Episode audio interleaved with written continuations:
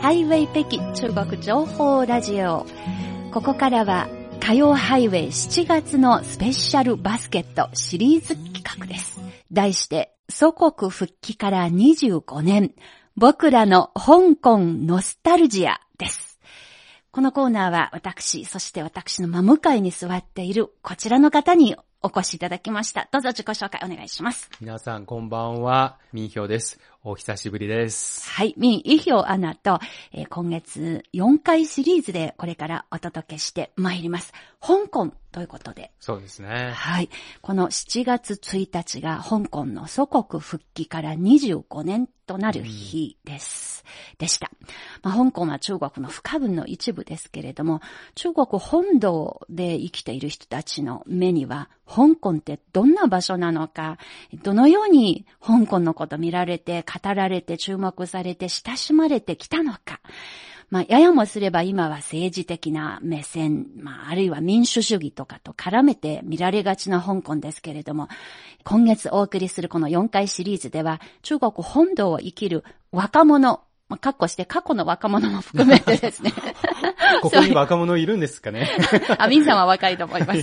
その若者の視点、えー、まあ、つまり普通の生活者の視点、まあ、エンタメ、グルメ、観光が好きな普通の庶民の視点から香港にまつわる様々なトピックスをおしゃべりして参ります。うん、楽しそうですね。はい、よろしくお願いいたします。よろしくお願いします。 本日はその1回目、題してですね、僕らの香港原体験と言います。原体験原体験って何なのかってことなんです、うん、別に香港に行ったわけじゃなくて。もう香港ということを意識するようになったと。それはかなり早い段階になりますよね。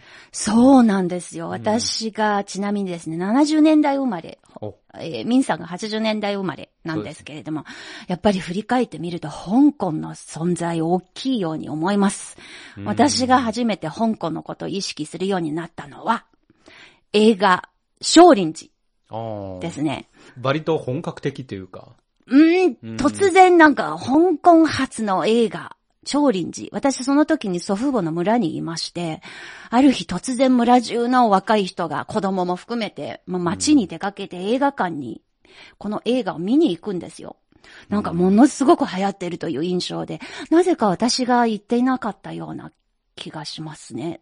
熱出したかどうかで、とにかく私がすごく皆さんのことを羨ましがられていて、だけどこの、 80何年だったのかな ?1 年頃、2年頃ですか、僕もまあもちろんこの映画知ってたんですけど、はい。でも、香港はまだ、香港映画っていう、まあ意識まだなかったと思うんですよ。いや、なんか私がその時、安徽省長江のほとりにある、もう本当にど田舎の小さな村にいまして、うん、香港ってどれだけ遠いところか、うん、どれだけもう香り高いというか、うん、そういうイメージで、で、ジェットリー、この人が北京の人なんですけれども。で、ね、あとその中の曲、テーマソングがものすごく流行ってましたよね。はい。ですよ ね。ね羊飼いの 歌と言えばいいのかな。で、それが一つと、それからですね、次に今度私が、あの、父親が転勤して町部に引っ越しました。で、テレビが普及し始めるようになるんです。そしたら、もう、ね、ま、まだ白黒だったんですかもちろんもちろんもちろん。小さな14イン チ。日本製がすごく。え、 14? 12じゃなかったっあ、12? いやいやいや、ちょっと。ちっちゃかった。あ、14だと大きめの方ですかですね。とにかくまあ。うん、 8じゃなかったっけ8かかもしれないです ね。8インチかもしれない。結構小さかった。配給券がないと買えないような。うん、だから、その同じところに住んでいる家に、テレビ、ね、テレビがあればみんながその家に押し寄せて、うん、で、夕、夕涼みしながら見ている。映画見たことはあって、その話はね。あ、リホアイン。そうそうそうそう。全く。実際に、記憶にはなかったんですけど。そういう世界ですよ。うん、結構高かったし。うん、で、そんな中ですね、ある日、ワンレイチャンチャンヨンパッドっていうのがあ、これも、あ、アクション映画ですね。あ映画じゃなくてドラマ。ドラマ。はい。そうですか。ものすごく社会現象になって、もう毎日朝から晩まで。まあ、馴染みのメロディーですが。はい。あの、これ天津出身の武術家の剣士と言えばいいんですか、うん、その武術家のその物語を香港でドラマにして。とにかくその歌がもう、もう私の青春時代の思い出と言いたいぐらいに、そのね、武術家も、その当時のスーパーヒーローっていうか、はい、法援者、ね、そうですね各。原稿と言えばいいですか男の子の憧れの。ですよねヒーローですねうん、覚えてます。ミンさんってまだ幼稚園うんなぜ覚えてるんですか多分うん。でも、すごいぼんやりと記憶にあって、まあ、白黒の映像がね、はい。どういう話なのか、まあ、覚えてないんですけど、はいでもなんかぼんやりとそういう、なんか映像が、ちょっとなんか記憶にああ、残残っっててて。いる。ううんん。私正直に言いますと、あの、えードラマそのものの内容ははっきりともう覚えていない。うんけれども、歌はもう鮮明に覚えていやっぱる。り曲のメロディーが残るんですよね、ずっと。そうですね。うん今ちょっとバックでかかっているこの音楽ですけれども、あのタイトル迫力はありますね。そうですね。タイトルを訳せばですね、万里の頂上はいつになっても頼れることはない。で、その次の歌詞はですね、万、呃、万里山中永不倒、千里万を水滔滔ですよね。あえー千里の黄河がうん、水がとうとうと流れている。民族の精神とかの象徴のようにね。そうなんです よ。で、これはなんか私がさっき歌いながらでないと思い出せないぐらいに、まあ、とにかく歌で、メロディーで歌詞を覚えているわけですね。あそうですね。で、つい最近もですね、ある日、まあ、北京コロナがありまして、ちょっと、在宅待機。そうですね、歩きながら、あの、なんていうのかな、その、野菜市場へ、野菜を買いに行った時に、なぜか突然このメロディーが思い出して、また流れてきた。自分で一人でにですね、うん蘇ってきて、で、その中の歌詞の一つ、我が国にどこが病気、病にかかっていると思っているのか、という歌詞が突然思い出して、おーなんか突然涙出そうになって、もう私たちがこんなに活気溢れているんですよ。まあ多分その、そう。し7月1日も近づいたので、まあ、それも、なんか、蘇ってくノるスよタうルなジ。ャーがなんか、そうねですねムードになってんじゃないかってい今うでもカラオケ行けばたまに歌ってる人がいるかもしれないですあいるんでねす。あと、着メロあ あ、着かそれは、迫力がありすぎて。ありすぎてでも びっくりするでしょこの、、この歌がですね、新中国、あの、70周年の時の優れた歌の一つにも選ばれているぐらいですので、まあ、夏メロなんですけれども、やっぱりたくさんの人にとっうん懐かしてい、あの、80年代初頭の、ああの記一憶気に、ですなんね。ね、30年前、40年前はにい。ね、遡ります。本当にそういうことで、まあ、しばらく、まあ、お姉さんの私が喋りっぱなしでしたけれども、いえいえどうですか楽しいミでンすさんは、その、香港のことをそうですね。意識するようになった。初めて意識したのは確か、両親と一緒に、広州、広東省の広州にいた時うんの記憶ですね。改革開放の最先端の地。そうですね。で、父が、ちょっとなんか起業して、おー南の方南でまあその、改革開放の波に乗って、海に降りる、海を降りると か、じゃそあ、うはい。とという一時の流行語がありましたが、し沈みそうだったんですけどね。 いや、つまりそのスタートアップ、そう起業をすそうるですというまこあと。結構そういうような人がいっぱいいて。いっぱいいましたねあ南の方ね、特に広州だったりとか深センだったりとかね、はい。あの、行って、ええで、ちょっと起業して、まあいろいろあったんですけど、うん。まあ結局、まあ最後は北京に戻ったんですけど、うんまあその話はさておいてええ、で、ちょうどなんというかね、夏休みか冬休みの時に、おう両親と一緒に遊びに行ってほう、で、広州。広州、広い広州。で、両親は、深センに買い物に行くっていう話うーになって、でもん。その時はなんか、深センって普深セン通普行通けに行なけないんい。ですよね。あの、書類が必要なんですよね。ピザとは言わないんですそう、ピザがと、は言わないけどな、深センに入るため証明書のみたいな特別な書作ってもらわなくち類ゃ。をそうなんです。公安局の許可で。で僕はまだ小学生だったので、ええまだ作れないんですよ。資格もないと。そうそう、資格が ない。だかなら、るほど。あのーちょっとこっちの、ええ、えー講習に残って、ええ。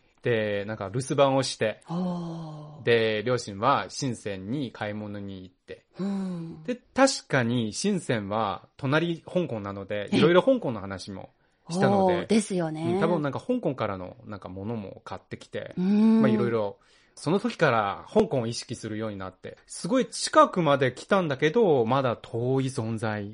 近くで遠いと。そう、みそういう。まだ書類も作れないし、心理的には遠いんですうけど、ん、なるほどね。まあやっぱりメイドイン香港のもの、ものすごいいいものと。そうですね。そういう。だからバタバタ買いに行くっていうです話になってね。だから、まああの時から、なんかいつか香港に行 けたら、まあ深圳に行けて、また香港に行けたらいいなっていううのんを、ちょっとこう、なんか遠い夢のように、ええはい、思っていたんです。それって何年のことでしたそれは確か、小学校3年、3年生の。 それわかるけど、1900で言うとまあ、年がバレるけど、88年あたりですよね。多分そうでしうんたか。 80年代の後半かななるほど。、はいや、あの、ミンさんがそういうふうに思っていると同時にですね、ある女性の、新洋生まれの女性歌手も全く同じことを考えていましたお。愛人おでーすね。で、同じ夢を抱いた。抱いていたと思い ます。それでですね、彼女がですね、私の1997を第一おちょちという曲を作り強まくした香。港を意識させてるんですね、曲で。そうなんですよ。なぜならば、私の彼は香港にいると。そういう歌詞が出てくるわけです ね。ものすごくもう、当時、えーこ実の、体験ですかね。多分そうだと思いますが、あの、本人に確認したわけじゃないんですけど、でもフォークソングですので、大体シンガーソングライターですかうら、ん自分の実体験に基づいて書くのが普通だと思うんですけれどもね。うん、流行ってたんですよね、この曲は。ものすごくうん流行ってましたね。で、愛人が1969年に生まれました。で、この曲がものすごく大ブームになったのが1992年。ミンさんの公衆行きの4年後に大流行した曲なんですね。時代的にはほぼ同じような。算数が早いですね。いやいや、 遅いんです頭よが。いいですね。事前にもう指を使って計算してましたから。 それで23歳の愛人がこの歌をアルバムでリリースしまして、これがまた香港が一歩近づいてきたと私のまあ青春真っ盛りの王将園の記憶の。の中にお、ほほあの、香港が近づいてきたと愛人の歌を聴きながら、うんそう思いましたね。はい。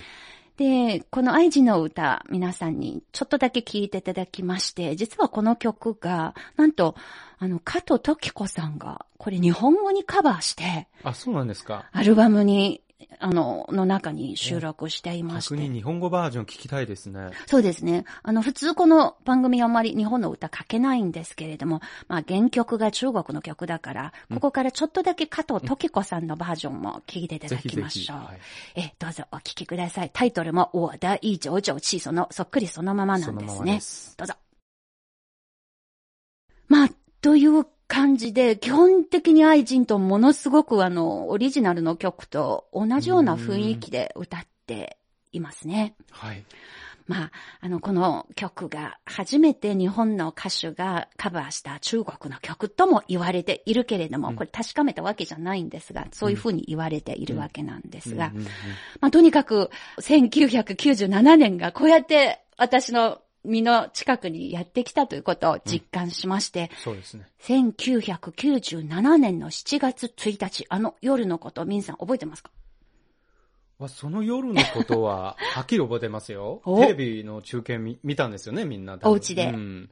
そう、でもその前のこともすごい覚えてて、うん。天安門広場に大きなカウントダウンの、あの、オブジェというか、パネルというか、大きな、あの、のもの。があって、みんなそこに行って写真を撮るんですよ。うん。あのあと、と1日とか、あと、ああ、オリンピックとか、冬のオリンピックとかの時に、そうなんで何すかイベントがあるごとにカ立てウントて。ダウンするんですよね。ええそれがすごい、なんかその写真は、僕はあの家族と一緒に写ったんですけど、はい。今でも本棚に飾ってあるんですよ。わあ、貴重なそうですね。思い出ですうね。ん。記念です。ほぼいい記毎念日。のように見てるんですよ。若かりし頃そ復の。帰あと何日間。ああうん常に香港と一緒にそうですね。暮らしてきたと。確か、あと3日の時点で撮ったのかな うんうんま確だか高校生高校生ですね。でしたよはい、ね。そうなんです。 1997年、私はその時大学院で、ミミンさんと同じ大学なんですけれども、その大学院の大学はもう、けどその時、もう先輩ですかねらそう、。先輩を予約してますね。そうなん です。あの、北京外国語大学の4号宿舎、4号楼におりまして、懐かしい。はい。あの、確かその中、その宿舎の1階でテレビがあって、そこで見ていたような、あの、記憶がありまして。うんまあ、すごく暑い夜だったと覚えていみみて。んなで、そうですあね。パブリックビューイングみたいな。うんそんなにものすごくさサッカーの試合を見るような感じじゃないんですけれども、でもなぜか、なんかその、今度はカラーのテレビになってますよ。あの、大きな画面になっていて、それを見ていて、ああ、私が大学院生の時に、まあ、中国がこうやって、念願のですね、この香港の回帰、香港の復帰を迎えることができたと。で、あの時に日本人の先生が比較的多くて、あの、大学院の中に日本から半年ごとに派遣されてきている先生たちも、ものすごくこれが、あの、アジアの歴史、世界の歴史においても素晴らしい快挙ですと。すごく温かい気持ちで評価してくれていたということも含めてですね、うんあの、忘れられない記憶になりました。でもその時は、率直に何を考えたんですかね何を思ったんですか行ってみたいな、ああ、こうやそっうでてすね。みんな同じような。行けるよううになるんだ。そうそうそうそう。ああのの、そう思うんですね。やっぱり遠いから、なんとなく神秘的な色彩がベールに包まれているようなところがあるんですが、こうやってそのベールの裏側がどうなっているのか、ようやくきっとうん自由に行ける日がもう近いと、そういそうなう、んですね。ええ印象でしたね。うん若き、あの、ミンさんも同じようなこと。同じようなことを思って、で、翌年、つばめさんの後輩になりました。ということで、 あの、私たち、僕らの香港県体験と言ってしまいましたけれども、まあ、香港という実在の街もあれば、一人一人の中国の本土、中国大陸部を生きる人々の頭の中の香港というものもありましたが、 え来週もこのトピックス続きがありますので、はい来週それこそエンタメに強いミンさんのいやいやお得意な話題、映画で、はい。の話題でお届けしてまいります。楽しく、はいえー、つばめさんとトークできたらいいなと思います。はい。このラジオをお聞きの皆さんも、香港にまつわる思い出など、ぜひまたお聞かせください。えー今週のシリーズ企画、祖国復帰から25年、僕らの香港ノスタルジア1回目をお送りしました。みんさん、来週も引き続きお願いいたします。はい、ありがとうございました。また来週。また来週。